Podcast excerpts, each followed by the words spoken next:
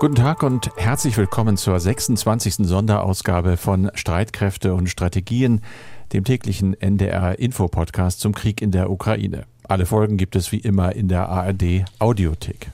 Es sieht nach einem längeren Krieg aus. Auch in diesem Podcast haben wir immer darüber gesprochen, dass die russischen Angreifer den ukrainischen Widerstand wohl doch deutlich unterschätzt haben, der ihren geplanten Durchmarsch vereitelt und viele Schwächen im russischen Militär offenbart hat. Starre Befehlsketten, schlecht ausgebildete Soldaten, viele von ihnen sehr jung und erst kurz in Uniform, dazu schlecht gewartetes Material, Technik, die versagt oder unzureichende Logistik, also Nachschubprobleme. Dennoch werde sich der Russian Meat Grinder, übersetzt der russische Fleischwolf, erst einmal weiterdrehen, so wird ein hoher Mitarbeiter des estnischen Verteidigungsministeriums in mehreren Zeitungsberichten zitiert deren Autoren mehrheitlich davon ausgehen, dass die unerwartete Stärke der ukrainischen Verteidiger keine Garantie ist für den Erfolg im Kampf gegen die Angreifer, aber eben sehr wohl eine Garantie für immer neue und brutalere russische Angriffe, vor allem auf Städte, mit Bomben, Granaten, Raketen. Wir kennen die Bilder. Die Aussichten sind düster und das macht Angst, selbst bei uns, die wir doch nur mittelbar vom Krieg betroffen sind. Aktuelle Studien belegen das, auch Erfahrungsberichte, etwa von Leuten, die bei der Telefonseelsorge arbeiten. Und ganz sicher haben viele von Ihnen das im Gespräch mit Familie, Freunden und Bekannten auch schon so gehört. Ich habe Angst. Darüber reden hilft. Immer auch mal wieder sich bewusst ablenken hilft ebenso und ist völlig okay. Und dazu natürlich der Versuch, in der Flut schlimmer und schlimmerer Nachrichten den Kopf irgendwie über Wasser zu halten, indem man zum Beispiel den Nachrichtenkonsum bewusst begrenzt, sich Routinen zulegt und auf seriöse Quellen konzentriert. Wir hier versuchen weiterhin eine dieser seriösen Quellen zu sein. Wir, das sind Andreas Flocken, der verantwortliche Redakteur von Streitkräfte und Strategien und sicherheitspolitische Experte bei NDR Info und ich. Ich bin Carsten Schmiester aus der aktuellen Redaktion. Wir nehmen dieses Gespräch auf am Montag, 21. März um 16 Uhr. Andreas, die russischen Streitkräfte hatten den Menschen in Mariupol ein Ultimatum gesetzt. Montag 4 Uhr mitteleuropäischer Zeit. Bis dahin hätten sie kapitulieren sollen. Aber das ist nicht passiert. Das ist in der Tat nicht passiert. Die südukrainische Hafenstadt wird inzwischen ja seit drei Wochen belagert. Und wenn man die Bilder sieht, die Situation ist dort katastrophal. Die Stadt soll zu 80 Prozent zerstört sein und das Ultimatum der russischen Belagerer, die Stadt aufzugeben, das Ultimatum hat der ukrainische Präsident kategorisch abgelehnt. Und zu hören ist, dass bisher insgesamt mittlerweile 40.000 bis 60.000 Einwohner die Stadt mittlerweile wohl verlassen konnten über Fluchtkorridore oder aber auch auf eigenes Risiko mit ihren privaten Fahrzeugen. Das ist aber sehr gefährlich, denn die Stadt steht weiterhin unter Beschuss.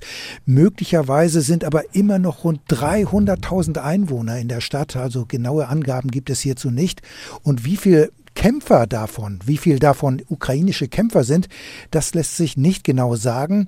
Ähm, diese Kämpfer werden aber offenbar nicht kapitulieren. Was aber dann mit den Zivilisten passiert, das bleibt ziemlich ungewiss, denn die Zivilisten sind ja keine Kombattanten. Das heißt, sie dürften eigentlich gar nicht angegriffen werden, weder aus der Luft noch vom Boden aus. Es sind zwar erneut mehrere Fluchtkorridore vereinbart worden, Feuerpausen wurden dafür vereinbart. Einmal mehr muss man allerdings sagen, damit die Menschen die Stadt verlassen können. Aber ob diese Waffenruhen bisher gehalten haben oder was wahrscheinlich ist, wiedergebrochen worden sind. Ähm, das wird vermutlich so gewesen sein, dass das wieder nicht geklappt hat. Und die Versuche, über Fluchtkorridore Hilfsgüter in die Stadt selbst zu bringen, diese Versuche waren bisher, soweit mir bekannt ist, äh, bisher immer nicht erfolgreich geblieben. Das heißt, der Eindruck bleibt, in Mariupol könnte möglicherweise eine Art Exempel statuiert werden. Denn die Kämpfe, die werden sich mit Sicherheit noch weiter jetzt in die Länge ziehen. Und es werden wohl viele Menschen sterben. Und die Stadt selbst ist ja schon jetzt ein einziger Trümmerhaufen einer der schlimmsten im ganzen Land, aber das heißt ja nicht, dass es woanders in der Ukraine nicht auch dramatisch ist. Wie ist die Lage im Rest des Landes? Ja, im Südwesten kommen die russischen Truppen weiterhin nicht so richtig voran, wegen des heftigen Widerstands äh, der Ukrainer. Also der erwartete Angriff auf die Hafenstadt Odessa, der steht noch aus. Und zur Hauptstadt Kiew muss man sagen, die Stadt ist weiterhin nicht komplett abgeriegelt. Es hat aber einen Angriff mit Raketen oder Granaten auf ein Einkaufszentrum der Stadt gegeben. Dabei sind mindestens acht Menschen Menschen zu Tode gekommen. Der Bürgermeister Klitschko hat für Dienstag eine Ausgangssperre angekündigt Und in Kiew, das muss man so sagen, in Kiew oder um Kiew herum, so ist es genau, stehen weiterhin das Gros der russischen Kräfte. Die sind etwa 25 Kilometer von dem Stadtzentrum entfernt. Aber weiterhin versuchen russische Verbände vor allem im Osten auf die Stadt vorzurücken, aber auch das ist äh, schwierig, weil es dort heftigen Widerstand gibt. Und man muss auch noch dazu sagen, normalerweise leben ja in Kiew rund drei Millionen Menschen, aber viele haben diese Stadt bereits verlassen. Das heißt, äh, die Zahl der Einwohner wird inzwischen auf rund 1,5 Millionen geschätzt. Immer noch eine ziemlich große Zahl und sehr viele Leute, Menschen, die dort in der Stadt sich aufhalten.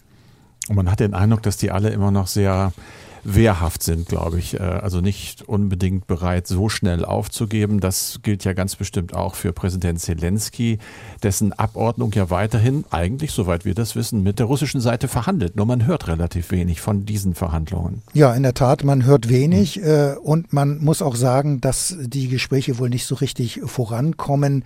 Das zeigt auch eine Äußerung von Kreml-Sprecher Pesko. Der hat nämlich gesagt, ähm, dass äh, das immer wieder von Zelensky gefordert geforderte äh, Spitzentreffen mit Putin weiterhin nicht zustande kommen wird. Für ein Treffen müssten die ukrainischen Vertreter erst einmal, wie sich der Sprecher ausdrückte, ihre Hausaufgaben machen. Bei den Verhandlungen bräuchte es mehr Dynamik von ukrainischer Seite, so hat er es gesagt. Und ähm, der Sprecher von Putin forderte den Westen auf, Kiew verhandlungsbereiter und konstruktiver für Verhandlungen zu machen. Also äh, das ist alles ganz schwierig. Und zur Haltung der Ukraine muss man sagen, Zelensky ist ja grundsätzlich bereit, auf die angestrebte NATO-Mitgliedschaft zu verzichten.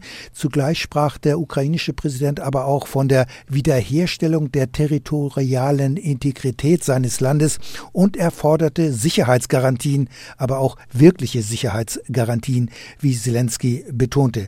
Das heißt, es ist also hier noch vieles offen und es sieht nicht gerade danach aus, als ob es hier zu einer Annäherung kommt. Aber Carsten, jetzt noch ein Blick vielleicht auf Brüssel. Denn es geht um das mhm. Treffen der EU-Außen- und Verteidigungsminister und natürlich äh, steht dort auch der Krieg in der Ukraine auf der Tagesordnung. Es geht darum, was kann die EU tun, wie kann die Ukraine besser unterstützt werden, wie kann das Land besser im Grunde genommen äh, dastehen als bisher. Und es geht offenbar auch um zusätzliche Reaktionsmöglichkeiten, wohl auch um weitere Sanktionen. Was ist denn bisher über die Beratungen bekannt? Es wird immer am Rande mal ein bisschen was rausgelassen. Die Beratungen laufen noch. Wir wissen, dass wahrscheinlich über ein fünftes Sanktionspaket gegen Russland gesprochen wird, bevor dann der amerikanische Präsident Biden am Donnerstag in Brüssel ankommt zum Gipfeltreffen mit NATO, mit der EU und den G7, also der Gruppe der großen Sieben. Danach geht dann ein zweitägiger EU-Gipfel weiter am Freitag fliegt Biden nach Polen. So viel zu den Reiseplänen. Was wir im Moment hören, ist, dass es eben auch um mehr Waffen für die Ukraine geht. Zum Beispiel, da hat sich Bundesaußenministerin Annalena Baerbock geäußert und gesagt, was wir auch aus anderen Quellen schon hören, dass die EU das Volumen der Waffenlieferungen an die Ukraine auf eine Milliarde Euro aufstocken will. Baerbock weiter, die Bundesregierung werde dann auch dafür sorgen, dass Bestellungen bei deutschen Firmen schnell realisiert würden. Wir kommen nachher nochmal, glaube ich, auf das Thema Waffenlieferungen aus Deutschland. Mehr hat sie nicht gesagt. Mehr könne sie nicht sagen, denn es gehe um Leben und Tod, also auch so eine Rechtfertigung für die wenigen Informationen, die wir eigentlich bekommen. Ergänzend hat sich noch Verteidigungsministerin Christine Lamprecht geäußert und hat gesagt, dass Deutschland mehr als ein Viertel der dann wohl beschlossenen zusätzlichen EU-Unterstützung finanzieren werde. Wir reden über ein Gesamtpaket von etwa 500 Millionen Euro, 26 Prozent. Das entspricht also nochmal 130 Millionen aus dem deutschen Haushalt. Viele Minister äußern sich, Litauens Außenminister Landsbergis zum Beispiel, der ist, gehört zu den Leuten in der EU, die sagen, wir müssen die Sanktionsschraube jetzt weiter anziehen und zwar heftiger. Deutschland ist da ja eher auf der bremsenden Seite. Landsbergis hat ganz klar gesagt, wir können uns Sanktionsmüdigkeit nicht leisten. Sanktionsmüdigkeit, das Wort habe ich mir gemerkt. Dänemark ganz bestimmt nicht sanktionsmüde. Dort hört man den Vorschlag des Außenministers zum Beispiel, der jetzt debattiert wird, für eine Blockade von Seehäfen in der EU für russische Schiffe. Es gibt aber, das hast du gesagt, auch noch die Beratung der Verteidigungsminister. Die sitzen zusammen und reden über den strategischen Kompass, also über neue Leitlinien der EU-Verteidigungs- und Sicherheitspolitik für die nächsten zehn Jahre. Das tun sie eigentlich schon länger, aber durch den Ukraine-Krieg ist das Papier wohl nochmal ganz deutlich überarbeitet worden.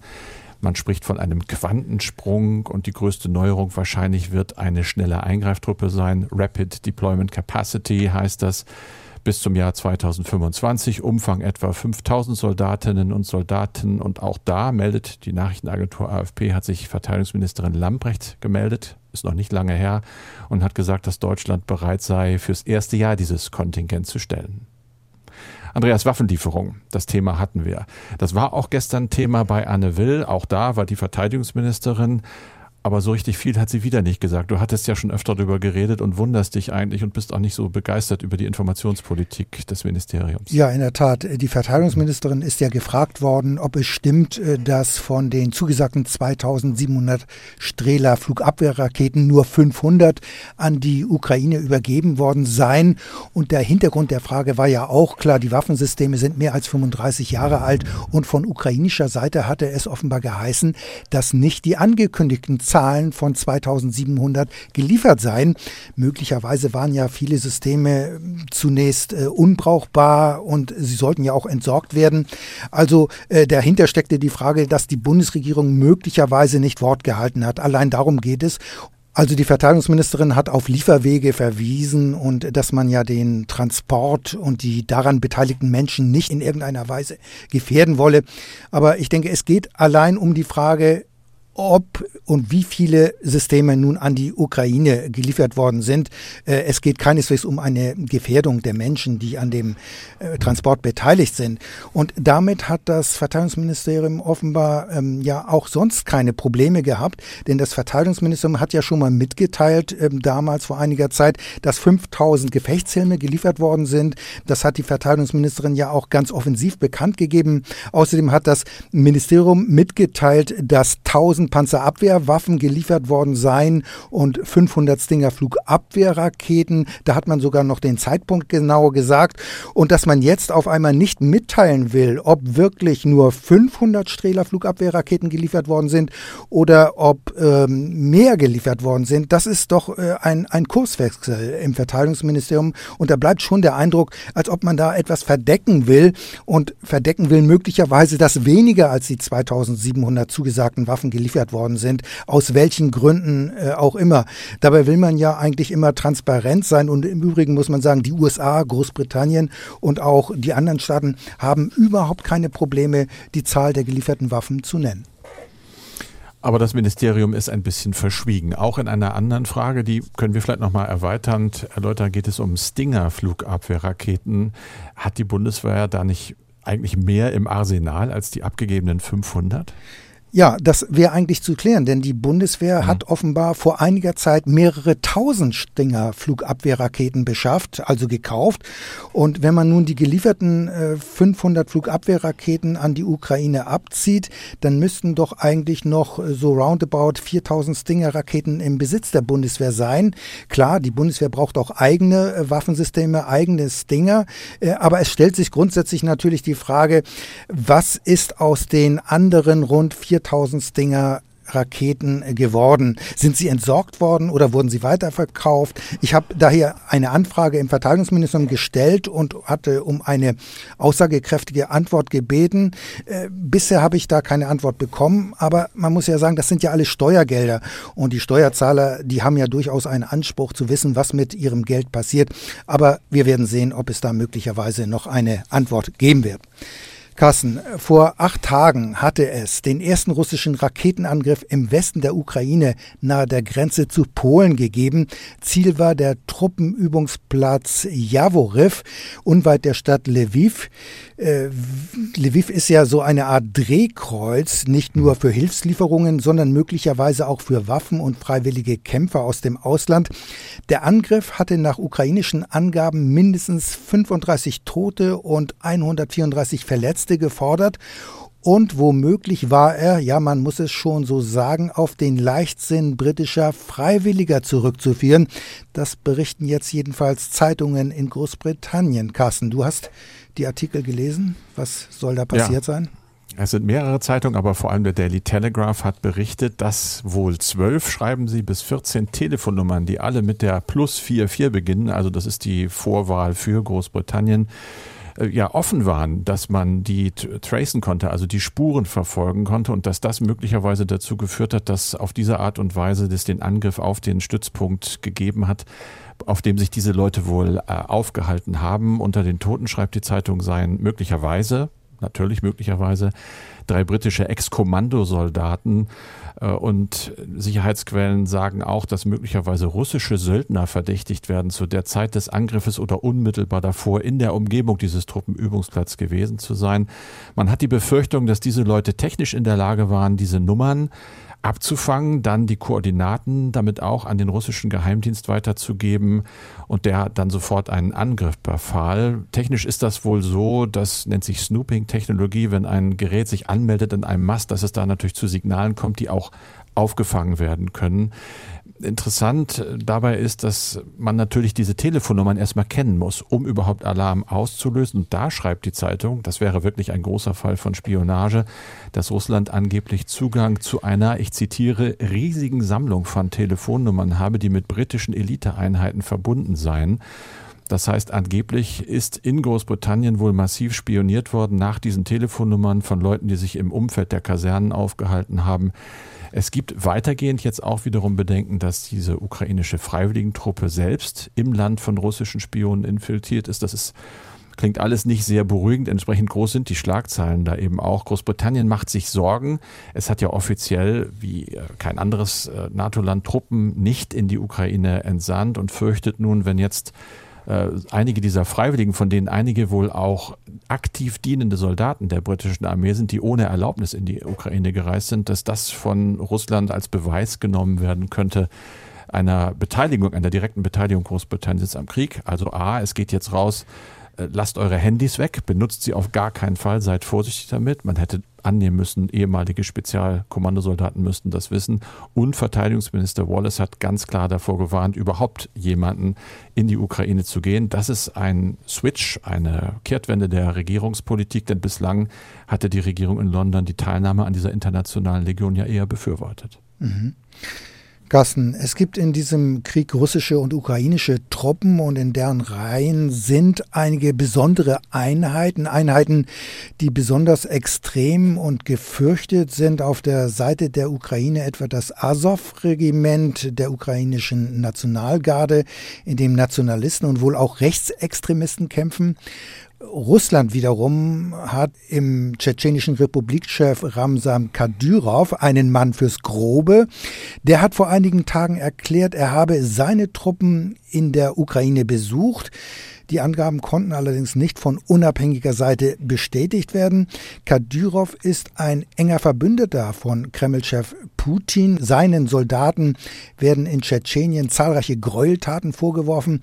Carsten, der Mann wird auch Putins Bluthund genannt und soll in der Ukraine wohl für Angst und Schrecken sorgen. Äh, mit Erfolg? Das ist die große Frage und Thema immer wieder in Zeitungen. Das Wall Street Journal hat unter anderem darüber geschrieben. Äh, es ist so eine dieser besonders unangenehmen Geschichten eigentlich in diesem Krieg. Da wird offenbar ganz schrecklich mit einem Säbel gerasselt und das ist alles sehr, sehr schwer nachzuprüfen. Auch eine Meldung auf Telegram, das ist dieser Nachrichtendienst von Kadyrov selber. Wir sind in Hostomel, hat er gesagt, 20 Kilometer von Ihnen entfernt, an die Adresse von Leuten, die in Kiew wohnen, soll ich an deine Tür klopfen, sagt er in einem seltsamen Video und droht und lacht. Äh, ja, wirkt da sehr martialisch. Es gibt dann Untersuchungen wiederum, das kann man ja heute mit den Metadaten dieser Filme, die da veröffentlicht werden und ukrainische Quellen haben gesagt, dass sie beweisen können, dass äh, Kadyrov gar nicht diesen Film gemacht hat in der Ukraine, sondern dass er selber in Tschetschenien war man kriegt den Eindruck, da wird so ein, ein Ungeheuer aufgebaut und man kann sich nicht ganz sicher sein, ob es tatsächlich so ein Ungeheuer ist. Es gibt Berichte, dass äh, Kadyrovs Kämpfer in Gefechte verwickelt waren auf einem Flugplatz nördlich von Kiew und dass dabei auch äh, einige von ihnen, die ja angeblich so unschlagbar sind, eben besiegt worden sind, getötet worden sind. Die Zahl ist auch unklar, wie viele Leute hat Kadyrov eigentlich in der Ukraine, wenn er überhaupt welche da hat, wenn, wo sind sie vielleicht? Man kann alles nicht wirklich genau sagen, außer dass man erkennt, das ist natürlich Propaganda, das wird ein, das Image furchterregender Krieger dort aufgebaut und das soll Angst und Schrecken verbreiten. Die militärischen Erfolge, die dieses Angst und Schrecken untermauern, die kann ich im Moment aber noch nicht sehen. Es gibt äh, auch andere Aspekte. Die ukrainischen Truppen haben mittlerweile sozusagen Anti-Kadyrov-Videos veröffentlicht. Äh, sie ja, haben Kugeln, Gewehrkugeln mit Schweinefett eingeschmiert, hört man an die Adresse dieser Truppen. Das sind gläubige Moslems und gesagt, geht nach Hause. Da wird also gegenseitig einfach mit den Muskeln ordentlich geprotzt mit den gegenseitigen. Und es gibt offenbar auch andere tschetschenische Kämpfer, nämlich solche, die auf Seiten der Ukraine kämpfen und nun wiederum ankündigen, gegen die Truppen von Kadyrov antreten zu wollen, um zu zeigen, dass wir nicht zu den Schlägern gehören. Das ist ganz viel ja hässliches Geschrei eigentlich und ganz viel Drohgebärden, aber wir können das im Moment einfach nicht untermauern mit auch nur ansatzweise überprüfbaren Informationen über tatsächliche Einsätze, geschweige denn irgendwelche Erfolge oder aber auch, was ja schlimm wäre, Gräueltaten, wie sie wohl in Tschetschenien selber von dieser Truppe verübt worden sind. Das bleibt unklar. Was nicht unklar bleibt, ist, dass unser Briefkasten sehr, sehr voll ist, Andreas. Das freut uns natürlich, dass unsere Hörerinnen und Hörer immer wieder Mails schreiben. Auch heute wollen wir welche vorlesen, zum Beispiel von Christoph aus Poznań in Polen. Er schreibt, ich habe den Eindruck, dass bei dem häufigen Wiederholen des Putin sich verkalkuliert hat und die Ukrainer starken Widerstand leisten, suggeriert wird, als gäbe es eine Art Gleichstand.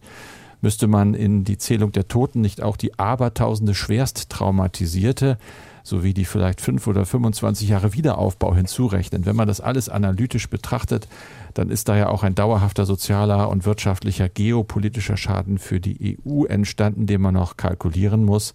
Zweite Frage von ihm, auch berechtigt, welche Informationsquellen ihr nutzt. Damit meint er uns. Ja, ich kann dem E-Mail-Schreiber nur zustimmen. Dieser Krieg fordert in der Tat zahlreiche Opfer und die Folgen sind noch nicht abschätzbar, denn die oft genannten Zahlen sind ja nur Schätzungen und sie kommen von den Kriegsparteien und die Zahlen sind schwer überprüfbar. Auf dieses Problem stoßen wir ja immer wieder.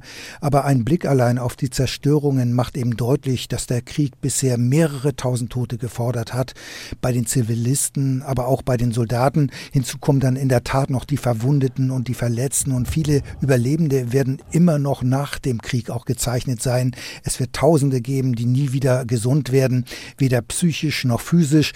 Die schrecklichen Erlebnisse, die werden mit Sicherheit äh, eine hohe Zahl an PTBS-Erkrankungen nach sich ziehen. Es werden auch, was besonders schrecklich ist, Kinder traumatisiert sein. Also die posttraumatischen Belastungsstörungen werden zunehmen, nicht nur bei Soldaten, sondern auch bei vielen Zivilisten. Und für die Betroffenen ist es mit Sicherheit nicht mehr leicht, äh, danach noch ein ganz normales Leben zu führen. Und natürlich gibt es auch zahlreiche Zerstörungen im Land. Der Wiederaufbau, der wird mit Sicherheit Jahre dauern und er wird Milliarden kosten. Er wollte noch wissen, welche Informationsquellen wir nutzen. Können wir ihm das kurz verraten? Ja, natürlich. Also äh, mhm. ich denke, für mich gesagt und für dich wird es ja ähnlich sein, ich greife eigentlich immer nur auf öffentlich zugängliche äh, Informationen zurück. Ich habe auch gar keine anderen Möglichkeiten. Und das sind alles Puzzlesteine, die wir dann immer einigermaßen zusammensetzen, versuchen zumindest, um einigermaßen ein Bild zu bekommen. Und die Betonung liegt in der Tat auf einigermaßen.